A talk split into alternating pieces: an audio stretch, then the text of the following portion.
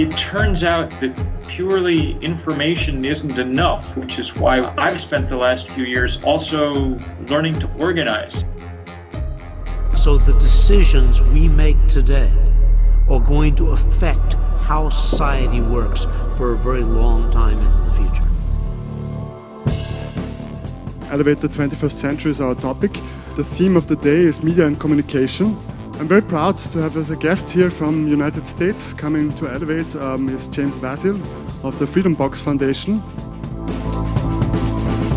Change should be a big party. I mean, we should, you know, move into sustainability and, you know, shucking off this kind of crazy, violent, turbo capitalist system that we've got while dancing, and doing it.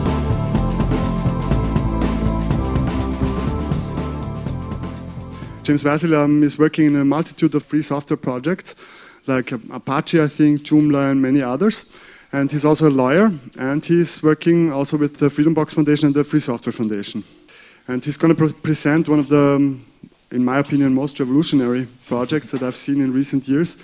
As we can see here, a little small box, the Freedom Box. So, James, I give the floor to you. Thank you, Daniel.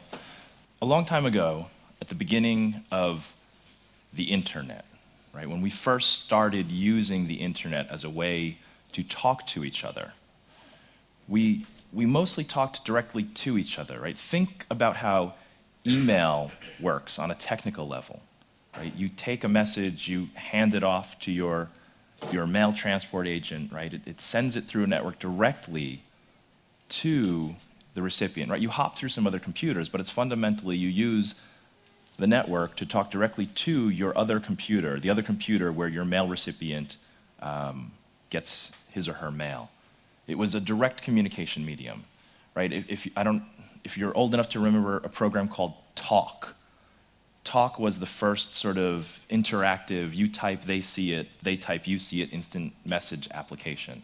And this again was direct. You would, you would put your put their name into your, your program and address, they would put theirs into yours, and you would just talk directly to each other. You didn't send this message through servers that centralized technology. And from, from there, from those beginnings of talking directly to each other, we, we started to build communities, right? Emailing directly to people. But that was relatively inefficient talking directly to people one to one works very good for one to one conversations. But as soon as you want to have a group conversation, as soon as you want to find people reliably who you haven't already set up contacts for, exchanged email addresses and such, you, you run into friction, you run into problems. So the solution to that was to create more centralized structures. And we did this with IRC, Right? IRC is, is a place where instead of talking directly to the people we're trying to reach, we take a message and we put it, we send it to an IRC server, a third party. And the IRC server then copies that message to all the people who we might want to talk to. We developed mailing lists, right? List serves. And again, this was a way where we would take our message and hand it to a third party, a mail server that is not us and not the person we're trying to talk to. And that mail server would then echo our communication to all the people we want to talk to. And this was great because you didn't have to know the addresses of the people you wanted to talk to. You could just all meet in a common place. We all meet in the IRC chat room. We all meet on the, on the listserv. And there were a lot of IRC channels and a lot of IRC servers and a lot of mail servers all across the internet. A lot of places to do this communication. And if you didn't like the policies or the structures or the technology of any one of these service providers, these IRC servers or these list servers, you could just switch. You could choose to run your own. It was very simple. This, this infrastructure is not hard to create, it's not hard to run, it's not hard to install. And so a lot of people did run, create, and install it. There are a bunch of different IRC servers, there are a bunch of different listserv packages. But as we've moved forward in time, we started to centralize even more. And you can fast forward to today where we're, we're channeling our communication through fewer and fewer places. And we are making structures that are more and more central and more and more overarching, right? So from the, the IRC way of talking to each other, we moved to instant messaging applications. AOL Instant Messenger, ICQ, those were the early sort of ways to do it. And there were only a few of them, right? MSN had its messaging system, Yahoo had a messaging system. And when people wanted to talk directly to each other now, they were, they were using third parties again, but they're only using a few third parties. And if you wanted to switch providers, you would leave almost everyone you knew behind, your entire community behind. And so it becomes harder to switch. There are fewer options, and the cost of switching leaves more and more people behind. And so you started to have lock in. You started to have people who were chained to their methods of communication because the cost of losing your community is too high.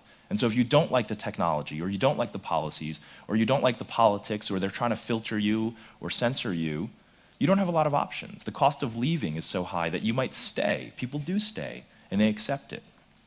And we went from, from that small basket of providers of this kind of communications technology to an even more centralized structure where there is effectively only one way to reach all our friends in each mode of communication Facebook and Twitter. These two services rule everything. And I'm not going to stand here and say that Facebook is evil and Twitter is evil. What I'm going to say is that having one place where we do all our communication leaves us at the mercy of the policies of the people that control the infrastructure that we are chained to that we are stuck using, that we are locked into. You can't leave Facebook without leaving everybody you know, because everybody you know is on Facebook. I was not a Facebook user. I was against Facebook. I thought it was, it was bad to centralize all our communication in one place. I didn't like the privacy implications. I didn't like Facebook's censorship of things like pictures of nursing mothers. I don't think that kind of thing is obscene, and I don't think Facebook should have the ability to tell us what we can sh- share with our friends. So I thought those were bad policies, and, and I reacted to that by not joining Facebook for years. All my friends were on Facebook. I joined Facebook late last year, November, because in November, a friend of mine passed away. His name was Chuck. He was a brilliant man, and he lived a lot of his life online he was on Facebook and he shared things with friends on Facebook. And when he passed away, I realized that I hadn't communicated with him in a while. I hadn't really talked to him in a while. And the reason I hadn't was because I wasn't communicating with him in the place where he communicates with him. I wasn't meeting him where he was. I wasn't on Facebook. I was missing out on something huge. That's the cost of not being there. And so I joined because I decided that, that as, as strong as my beliefs were, it was more important to me to be there with my friends and to talk to my friends that's the power of lock in. Me, a person who cares as much as I do, who cares enough about these issues that I do something like this, I got locked into Facebook. I'm, I'm there now. That's how I talk to a lot of my friends, whether I like it or not. I am locked into Facebook. And, you know, I'm also on diaspora, but my friends aren't on diaspora. So this sort of lock in creates a situation where we have one arbiter of what is acceptable speech, whether we like it or not. You know, if they're free, we're free to the extent, only to the extent they give us freedom. And that to me isn't freedom. That to me is accepting what you're given. It's the exact opposite of making your own choices, the exact opposite of self determination. All of our problems in communication can be traced to centralized communications infrastructure. Now, I, have sort of told this story in the social level, right? In the way that, that we are talking about how to talk to your, your peers and your friends on the internet. But the story is also exists when we, when we think about relying on the pipes. We rely on the, the, the hardware, the technical infrastructure below the software. We, we rely on centralized um, internet backbones. We rely on centralized cell phone networks. We rely on, on centralized telephone networks. The people that control these networks have the ability to tell us what we're allowed to say, when we're allowed to say it. They have the ability to filter us, to censor us, to influence us. Now, sometimes they use that ability, and sometimes they don't, and sometimes by law they're not allowed to. But at the end of the day, the power doesn't rest in our hands. The power, from a technological perspective, rests in the hands of the people that operate the networks. The centralization doesn't just allow this sort of filtering, and censorship. There's another big problem with centralization. The other big problem with centralization is that by gathering all of our data in one place, it becomes easy to spy on us. So every time you go to a website, pretty much, the website includes at the bottom of a page a little graphic or invisible JavaScript thing that tells Google that you came to visit the page, right? Ava goes to a website and the website says, Hey, Google, Ava just came to my website. Every time she goes to a website, that happens. And so Google effectively sits next to her and watches while she uses the internet and watches everything she does and everything she enters and everything she looks at and knows everything she does. Not, not just, it's not just the search data, it's not just her Gmail, it's the entire picture of her digital life in one place. That's a pretty complete profile. If you were able, imagine if, if, if somebody could sit next to you and watch everything you did online. Imagine how much they would know about you. That's how much Google knows about you. Google knows more about you than you know about yourself because Google never forgets. Google knows more about you than your parents, than your partner. Google knows your secrets, your, your worst secrets, right? Google knows if you're cheating on your spouse because they saw you do the Google search for the sexually transmitted disease.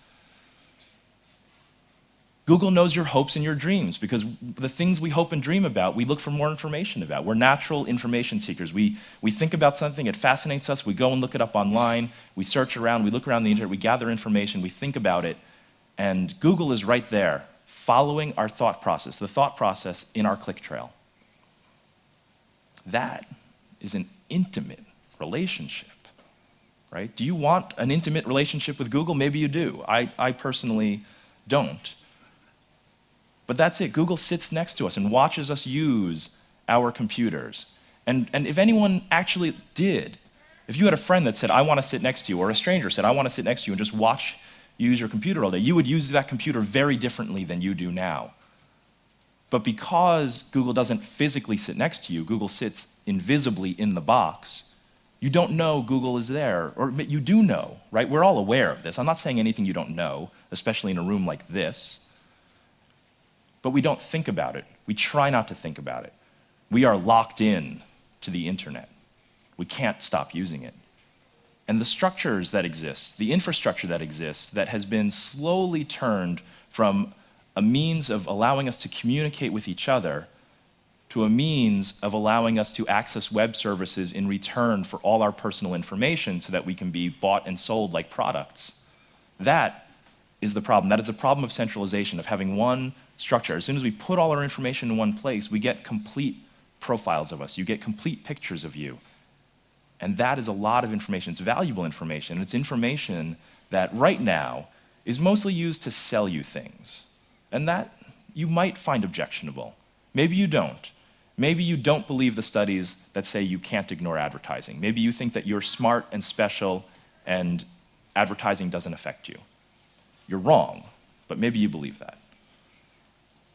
But that information, that same infrastructure, that same technology that allows them to know you well enough to sell you soap, allows them to know you well enough to decide how much of a credit risk you are, how much of a health risk you are, and what your insurance premiums should look like. In America, we have a big problem right now. Insurance costs are out of control, health insurance. We're having a lot of difficulty paying for it. Insurance companies would like to respond to this, this problem by knowing better who's a good risk and who's a bad risk so they can lower prices for the good risk and raise prices for the bad risk. Essentially, they want to make people who are going to get sick uninsurable. And if you could know enough about a person to know what their risk factors are based on what their digital life is, if you can get just a little bit of information about them, maybe you can figure out who their parents are and what hereditary diseases they might be subject to. You can start to understand these things. You can start to figure out who's a good risk and who's a bad risk. You can use this information for ends that, that seem reasonable if you're a health insurance company but probably don't seem reasonable if you're the kind of person sitting in this room, the kind of person that I talk to. And that's the problem. When, the, the, the, innocuous use, the, thing, the use that, that seems kind of icky but not truly evil, which is advertising, is the same mechanism, gathers the same data that then gets used for other purposes, right? It's the same data that then gets turned over to a government who wants to oppress you because you are supporting WikiLeaks. And that's not a fantasy, that's what happened, right? It's the same information that anybody who wants to know something about you for an evil end would use. And we have a, we have a, a saying in the, in the world of information that if the data exists, you can't decide what it gets used for. Once data exists, especially data in the hands of, of government, of officials, once the data exists, it's a resource. And the use of that resource is its own energy, its own logic. Once a, a resource is there begging to be used, it's very hard to stop it from being used because it's so attractive, it's so efficient, it, it would solve so many problems to use the data. And so once, once you collect the data, once that data exists in one centralized place for anybody to come get it with a warrant, or maybe no warrant, or maybe some money, somebody is going to come with money or a warrant or no warrant and they are going to get that data and they will use it for whatever they want to use it. And once it's out of the hands of the, of the first person who collected it, who maybe you trust, who maybe has good privacy policies, who maybe has the intention to never do anything with your data other than use it for diagnostic purposes. Once it's out of that person's hands, it's, it's, it's gone. You never know where it goes after that. It is completely uncontrolled and unchecked, and there's no ability to restrain what happens to that data. So, all of this is my attempt to convince you that privacy is a real value in our society and that the danger of losing privacy is a real problem.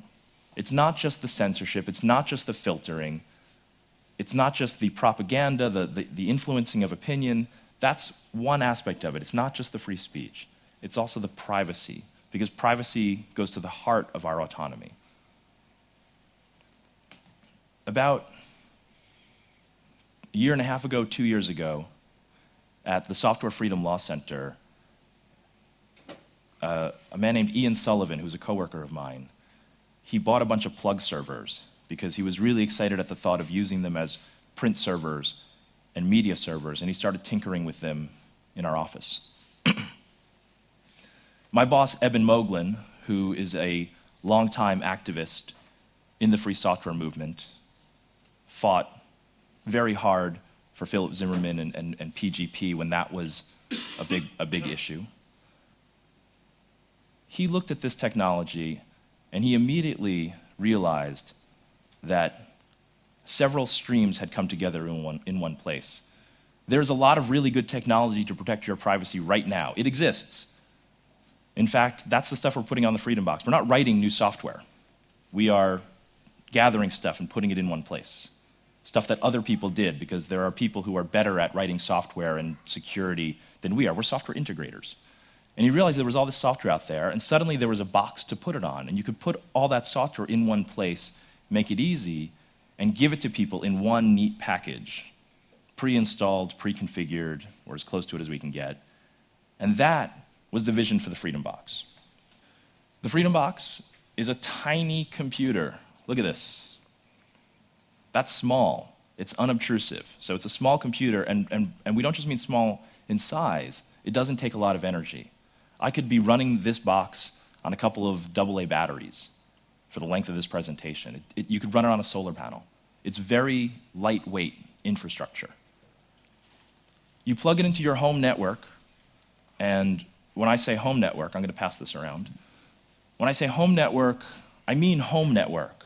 This is technology that we are designing for individuals to use to talk to their friends. Our use case, the thing we're trying to protect, is you guys as individuals in your communities. This isn't a small business appliance, it's not a large corporate appliance. This is a thing that we are truly aiming at the home market, at people who care about privacy on an individual level. So you plug it into your home network to protect your privacy, your freedom, your anonymity, and your security. That is our mission statement, I guess, unofficially. That is what we believe we are trying to do with this device. So, what privacy means in this context, the way we're going to go about trying to protect your privacy, is to connect you directly with other people and take everything you do and try to encrypt it so that only you and the person you're talking to can see it. This is not a new idea. We can do encrypted messaging and we can do encrypted browsing. Now, there are problems with encrypted browsing.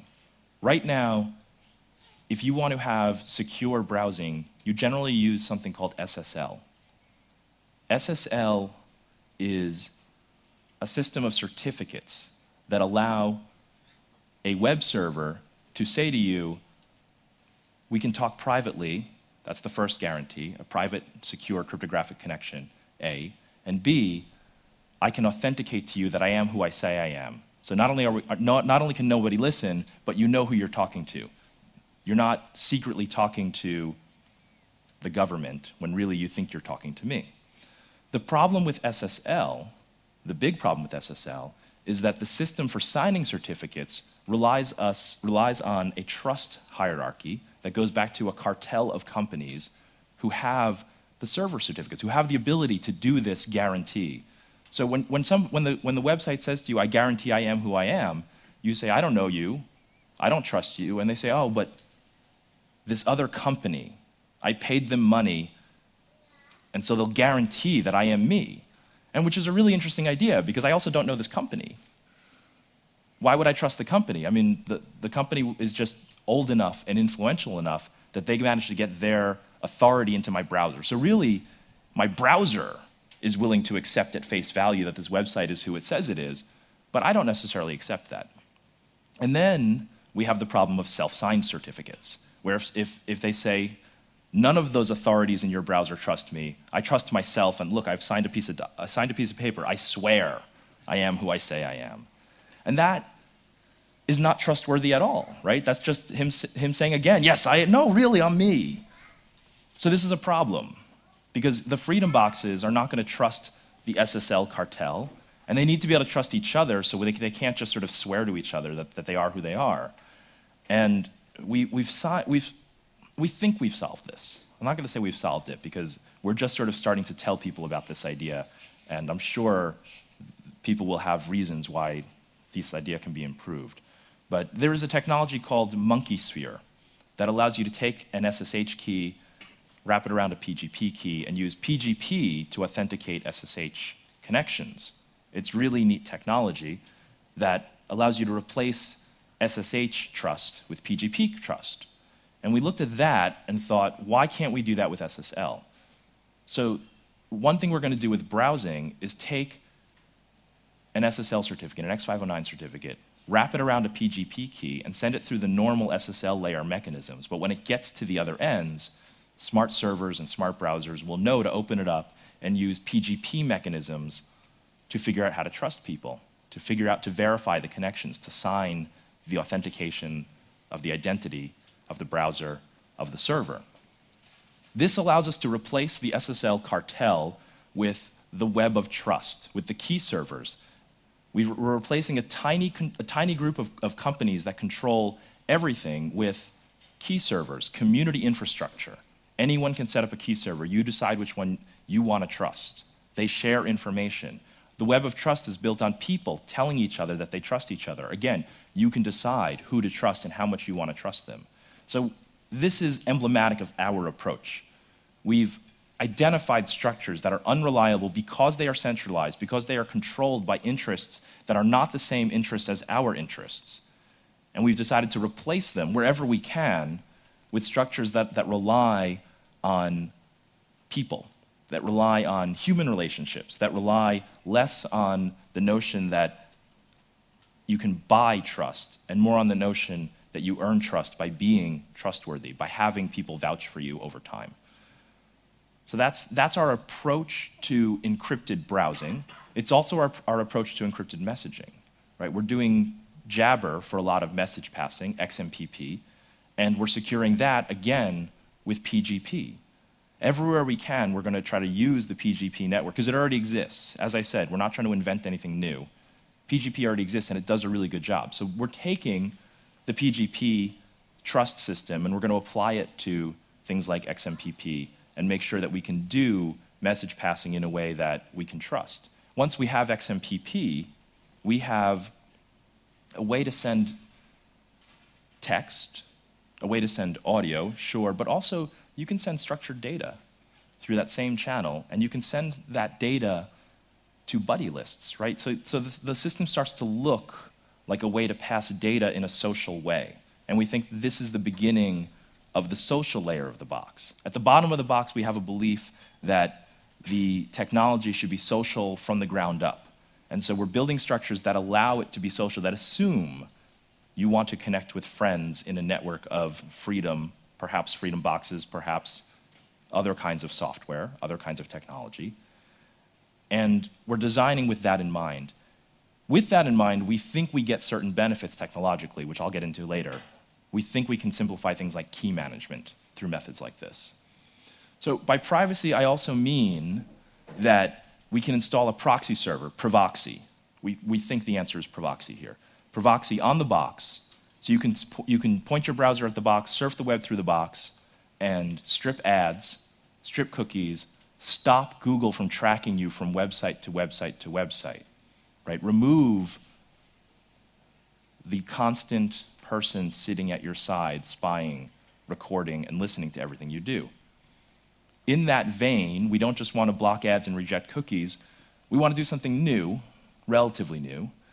We think we want to munge your browser fingerprint, right? That unique pattern of data that is captured by your user agent string and what plugins you have enabled and all that stuff that forms a unique profile of you that allows people to track your browser, companies to track your browser as you hop along the web, even if they don't know anything about you. They can sort of tie you to the browser, make profiles about your browser. And that turns out to be a very effective way of figuring out who you are. So even without a cookie, even without serving you with an ad, once they're talking to you, they can uniquely identify you, or relatively uniquely. But it's relatively early in the browser fingerprint arms race. We think that with a very little bit of changing, we can foil the, fil- the, the, the recording and win this round at least. And instead of having one profile where they gather all your data, you will present to services as a different person every time you use the service. So they cannot build profiles of you over time right? That's what privacy looks like in our context. We're looking for cheap ways to foil the tracking. We're looking for easy things we can do because we believe there's a lot of low hanging fruit. And we'll talk more about that in a minute. Freedom is our value, freedom is the thing we are aiming for. Freedom from centralized structures like the pipes. Now, mesh networking, I have mesh networking in my slides. That is a lie. We are not doing mesh networking. The reason we are not doing mesh networking is because I don't know anything about mesh networking. And one reason I came here was to meet people who know a lot about mesh networking. And I see people in this audience who know a lot about mesh networking. If you want to turn that lie into the truth, the way you do that is by continuing on your projects, making mesh networking awesome to the point where I can say, yes, we're going to put that in this box. And then eventually, when the, by the time this box is ready to do real things for real people, we're really hoping that the mesh story coheres, where we've identified the protocol and the technology and the people who are going to help us. If you think you might be those people, we want to talk to you. So, yes, we are going to do mesh networking, and that might be a lie, but I hope not. We want you to have the freedom to own your data. That means data portability. That means that your data sits on your box and never goes to a third party. It only goes to the people you want it to go to. Fine grained access control your data, your structures, you decide where it goes. That's a user interface problem. That's a user permission problem, right? An access control problem. Access control is a, is a solved problem. Doing it through a, a convenient user interface, that's not solved. So that's work to be done. That's a, that's a big chunk of our, our to do list. And we want you to own your social network. Before Facebook, there was a thing called MySpace, which I'm not even sure it exists anymore. Before MySpace, there was Tribe. And before Tribe, there was Friendster. Friendster is now like a, a gaming network. I, I, don't know what it is, but they still send me email, which is the only reason I know they're alive. Before Friendster, there was the original social network. We called this social network the internet. We talked directly to each other. We used email and instant messenger and IRC we talked to people using the structures that were out there. It wasn't centralized in one service. We had a lot of different ways of meeting each other and passing messages. What we lacked was a centralized interface. So when we say own your social network, we mean use the services of the internet, own the pieces that talk to each other. Hopefully, we'll provide you with a convenient interface to do that. But the actual structures, the places where your data live, that is just the same pieces that we know how to use already. We're not going to try to reinvent how you talk to people. We're just going to try to make it so the pipes are secure. A big part of freedom, a big part of privacy is anonymity. Tor can provide anonymity, but we don't have to go all the way to Tor. Tor is, is expensive in terms of latency. Tor is difficult to manage. I don't know how many people here have tried to use Tor and to run all their traffic through Tor. It's, it's hard for two reasons. One, the latency, it takes a very long time to load a web page. And two, you look like a criminal to every website that you go to. My, my bank shut down my account when I used Tor because suddenly I was coming from an IP address in Germany that they had detected in the past efforts to hack them on. And so they, they, they, they closed my, I mean, they, I had to talk to them about it. it. It did all get solved in the end. PayPal as well closed my account down. And that was the end of my ability to use Tor. So we can't just run all our traffic through Tor. It's too slow, and the, ne- the network has weird properties in terms of how you present to websites that, frankly, are scary. Because if I look like a criminal to the bank, you know, I don't want to imagine what I look like to my own government. But we can do privacy in other ways. If you are a web user in China and you want to surf the internet with full access to every website you might go to, and with privacy from your government so that you don't get a knock on your door for visiting those websites, we can do that without Tor. We don't need Tor to do that. We can do that cheaply. Because all you need to do in that situation is get your connection out of China. Send your request for a web page through an encrypted connection to a freedom box in Austria, America. Who knows? Just get it out of the out, get the, the request away from the people who actually have the physical power to control you. And we can do that cheaply, right? That's just SSH port forwarding, right? That's just a little bit of tunneling. That's just a tiny bit of VPN, right? There's a lot of ways to do that sort of thing to give you anonymity and privacy in your specific context without going all the way to something like Tor. Now, there are people who are going to need Tor. They will need it for their use case, but not every use case requires that level of attack. And so, one of the things we're trying to do is figure out how much privacy and anonymity you need and from whom you need it. If we can do that effectively, we can give people solutions that actually work for them. Because if we just tell people use Tor, we're going to have a problem. They're not going to use it, and they won't get any privacy at all. So that's, that's bad. So we want to allow people to do anonymous publishing and file sharing and web browsing and email, all the communications you want to do. The technology to do that already exists. We could do all of that with Tor. Our next challenge is to figure out how to do it without Tor, to figure out what pieces we need Tor for, and to figure out what pieces we can do a little bit more cheaply. Security. Without security, you don't have freedom and privacy and anonymity. If the box isn't secure, you lose, right? We're going to encrypt everything. We're going to do something called social key management, which I'm going to talk about. I do want to talk about the Debian based bit.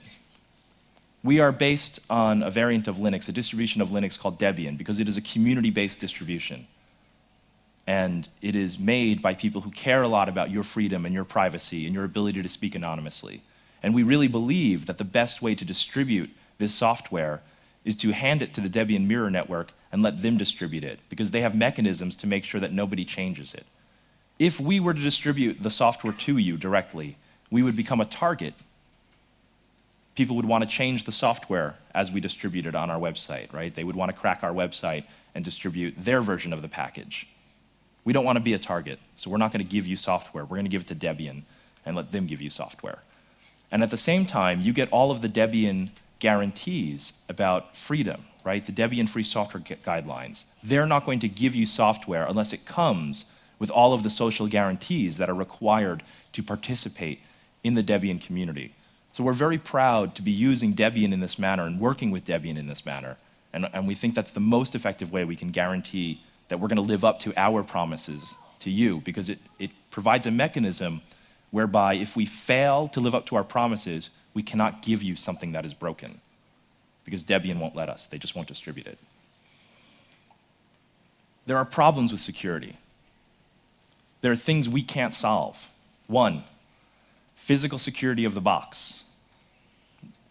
We haven't really talked much internally about whether we can encrypt the file system on this box. I, I don't quite see a way to do it, right? It doesn't have an interface for you to enter a password effectively. By the time you brought an interface up, you'd be running untrusted code. I, I, don't know a way to do it. If anyone can think of a way that we could effectively encrypt the file system, I'd like to hear about it. But on top of that, if we do encrypt the file system, then the thing cannot be rebooted remotely, which is a downside. So there's trade offs at every step of the way. If we can figure out some of these security issues, we'll be ahead of the game. But I think the encrypting the file system is the only way to guarantee that the box is secure, even if it's not physically secure. So I think that's a big one. If you have ideas about that, please come talk to me after, after the talk. I promised I would talk about social key management, and here it is. So we're building the idea of knowing who your friends are into the box at a somewhat low level, to the point where things that are on the box can assume it is there or ask you if it's there, rely on it maybe as a matter of course in some cases.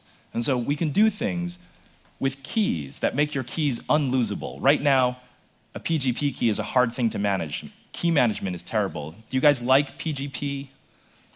PGP is good. Does anyone here like key management? we have one guy who likes key management. He's going to do it for all of you. so, none of us like key management. Key management doesn't work, especially if your use case is home users, naive end users. Nobody wants to do key management. Writing their key down and putting it in a safe deposit box is ludicrous. It's a very difficult thing to actually convince people to do. Sticking it on a USB key, putting it in a Ziploc bag, and burying it in your backyard is paranoid. And I can't believe I just told you what I do with my key. No, you can't ask people to do that. They won't do it. They won't protect their keys in this manner. You have to have a system that allows them to sort of not ever know they have a key, to not think about their key unless they really want to. And we think we've come up with something that might work. You take the key, or a sub key, right? You chop it into little bits and you give that key. And we're talking about a very long, a key of a very long length, right? So there's a giant attack space and you can chop it into bits and hand it to people without reducing the search space for, for a key. You chop into bits and you hand it to all your friends. Now, all your friends have your key as a group. Individually, none of them can attack you. Individually, none of them has the power to come root your box, to access your services, and pretend to be you. As a group, as a group, they can do this. We trust our friends as a group more than we trust them as individuals, right? Any single one of your friends, if you gave them the key to your financial data and your private online life, that would make you very nervous. You would worry that they would succumb to temptation to peek, fall on hard times and want to attack you in some way, fall out with you, get mad at you. As an individual, people are, are, are sort of fallible in this sense. But as a group of friends who would have to get together and affirmatively make a decision to attack you, we think that's extremely unlikely. It's so unlikely that, that, that we have a, there's, there's a, there are only a few scenarios where we think it might happen. One, if you are ill, right, and unable to access your box, or you're in jail, or you've passed away, or you've been, you know, disappeared, right? Or you've gone crazy. We call this type of event where all your friends get together and help you, even if you don't ask them for help, we call that an intervention right? That's when your friends sit you down and say, you need our help and you can't ask us for it because you're not in a position to ask for it. That's an intervention. And this, if you have a, a moment in your life, a crisis in your life that is an intervention level event, that's when you can go to your friends. If your house burns down, you lose your key and all your data. You go to your friends and you say, Can I have part of my key back? Oh, and give me that data that you have in a cryptographically sealed box that you can't read it. To all your friends, my data, please. My key, please. My data, please. My key, please. My data, please. My key, please. You take all those pieces, you, you get a new box, you load it all onto your box. You have the key. You have your entire key. And now you can read your data. And you haven't lost your digital life, right? You have a key that is now unlosable, even if you never wrote it down, even if you never buried it in the backyard. This is a hard problem in key management. People lose their passwords and their keys to services all the time. The only way we can think of to make that impossible is this mechanism. And of course, it's optional. If you're a person who doesn't trust your friends, even as a group, or if you're a person who just doesn't, who doesn't have a lot of friends with freedom boxes who can be the back end for this, you don't have to trust this mechanism. You can do something else to make your key unforgettable. But for a lot of naive end users, this is the mechanism.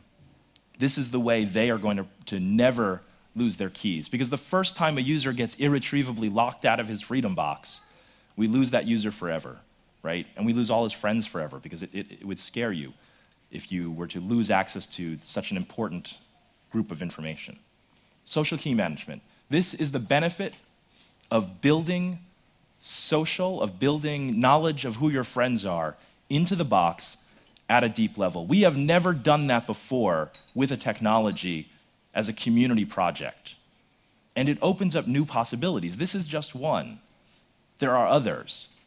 But it's a field we haven't really thought a lot about. And I think once we get out there and we start doing this kind of construction, a lot of new uses are going to be found for this architecture. And I encourage you all to think about what changes when you can assume that, that, that the box has people you can trust just a little bit. Because right now, we live in a world where, where we are asked to trust third party services like Facebook with all our photos, or Flickr with all our photos, or Gmail with all our email. We're asked to trust them. We have no reason to trust them. I mean, we, we expect that they'll act all right because they don't have like a really good reason to, to destroy us, but we don't know what's going to happen. We are effectively giving all our information to people we don't trust at all right now. How does a network of people we trust just a little bit change the landscape? I, th- I think that's a really interesting question. This box explores that question. This box creates new solutions to old problems that previously seemed intractable. So I encourage everybody to think about how that might change the, the solution to a problem they have with technological architecture as it exists today. Here's another problem boxes that know who you are and know who your friends are and know how your friends normally act can also know when your friends are acting weird. If you have a friend who sends you one email a year, who suddenly sends you 10 emails in a day that look like spam, you know that box is rooted right? You know that box is weird. Or if, if, you are, if you're using the Freedom Box as your gateway to the internet, and a box it is serving downstream starts sending a bunch of spam through it, it knows, right? It can say, oh no, you're acting like a zombie. You should get a checkup. It can, it can shut off mail service to that box, right? Not let the messages out. It can make that decision to protect the wider internet, to make you a better citizen in the world, right? If, if, if suddenly your computer starts saying, hey, I'm in Scotland and I need $5,000, but we know you're not in Scotland, this, maybe this box, because it has contact information, maybe this box sends you an SMS and says, dude, you've been hacked. Go do something about your box. So, the, the types of things we can do once we assume that we have close relations as opposed to arm's length relations, the types of things we can do when we trust each other a little bit and we trust our boxes a little bit goes way up, way up. And by bringing that, that infrastructure closer to us, I mean, Gmail is too far away to play that role from a network perspective. But if the box is in our LAN, we can do that. These boxes will only work if they are convenient. There's an old punk rock slogan from the Dead Kennedys give me convenience or give me death. And we, laugh at that, but that's, that's a thing that users, that's a, that's a belief users have and I deduce that based on their behavior because every time there is a convenient web service, people use it. even if it's not very good with privacy, a lot of people are going to use it. And conversely, whenever we have web services that are very good at privacy but aren't very convenient, comparatively fewer people use them. We don't think this box works without convenience. If we don't get the user interface right, then this project will probably fall over, right? It'll never gain any sort of critical mass. So we need a simple interface. We need a way for users to interact with this box in a minimal way. They should think about it as little as possible. That's the hardest problem we face, quite frankly. We, the technology to do private communication, that exists. A lot of people in this room helped build that infrastructure and technology. We can put it on the box. Making it easy and accessible for users, that's hard. And right now, we're trying to figure out what that looks like, who the designers are going to be, if you have user interface or user experience design that you want to bring to a project like this, please, please come find me. In order to have convenience, we need to have the thing provide services that are not just freedom oriented, right? We need it to, to use its position in your network as a trusted device to do things for you that aren't just about privacy. It needs to do backups. This is important. Right now, the way people back up their photos is by giving them to Flickr. The way they back up their email is by giving it to Gmail. If we don't provide backups, we can never be an effective replacement for the services that store your data somewhere else. Even though they're storing it out there in the cloud for their purposes, you get a benefit from it. We have to replicate that benefit. So things that, that we don't think of as privacy features have to be in the box, right? The backups, the passwords, and the keys, you can't forget them. We would like it to be a music, a video, a photo server, all the kinds of things that you might expect from a convenient box on your network. All the things that you want to share with other people, this box has to do those things. And those aren't privacy features, they're, they're features, but without them, we won't be able to give people the privacy. Our first feature, the thing we are working towards, is Jabber. It's secure encrypted chat, point to point, right? That will be the thing we are working on right now. In order to do that, we need to solve this Monkeysphere-ish SSL problem that I described. We have code, it needs to get packaged and all that. Our development strategy, the way we are going to do all the things we said, because I, I just, the, the list of things I have said we're going to do, I mean, I can't believe you're not throwing things at me because it's ludicrous to think that we could actually do all these things by ourselves. And we're not we're going to let other people make the software. As much as possible, we're going to encourage other people to build stuff. We're going to use stuff that already exists, right? We're going to use Privoxy, we're going to use Prosody, we're going to use Apache. We're not going to reinvent the web server, we're not going to reinvent protocols. I really hope that by the time this project is mature, we haven't invented any new protocols. Maybe we'll use new protocols, but I don't want to be generating new things that haven't been tested and then putting them in freedom boxes, right? I want to see things in the real world, tested, gain credibility, and take them. The less we invent, the better. As far as timelines go, by the time we have it ready, you'll know why you need it. People right now are figuring out that privacy is important. They're seeing it over and over again, right? In Egypt, at the start of the Arab Spring, one of the things the government did to try to tamp down the, the organization was to, was to convince companies to shut off cell networks, to prevent people from talking to each other. In America, they did the same thing in San Francisco, I hear, right? Turned off a cell, cell, the cell towers to prevent people from organizing to meet for a protest. With Occupy Wall Street, you're starting to see infiltration. You're starting to see people taking, going in, getting information that Occupy Wall Street is talking about, and then turning it over to authorities, police, FBI. So the need for privacy as we, as we enter a new age of increased activism, we hope, of increased activity, social activity. I think the need for a lot of this privacy stuff is going to become clearer as the technology for invading your privacy improves. The need for the technology to protect your privacy will become stark and clear. Our two big challenges, as I said, are user experience. And the one I didn't say is paying for developers, paying for designers. So those are the hard parts that we're working on. And if we fail, we think that's where we fail. Software isn't on that list. As I said, the software already is out there. So you can have a Freedom Box. If you like that box that we've been passing around the audience, you can buy one from Global Scale. If you don't want the box, it's just Debian, it's just Linux, it's just packages. Throw Debian on a box. We will have packages available through the normal Debian mechanisms. You don't even have to use our repository. In fact, I don't think we're going to have a repository. You just download it and install it in the same way you normally do it if you're technologically capable of doing that. I grabbed a bunch of photos from Flickr. My colleague Ian Sullivan took that awesome picture of the Freedom Box. And that's how you reach me.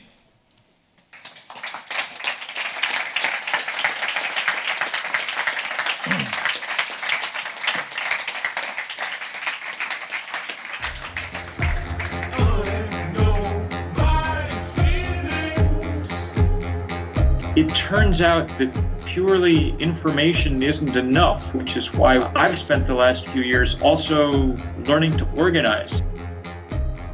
So the decisions we make today are going to affect how society works for a very long time into the future.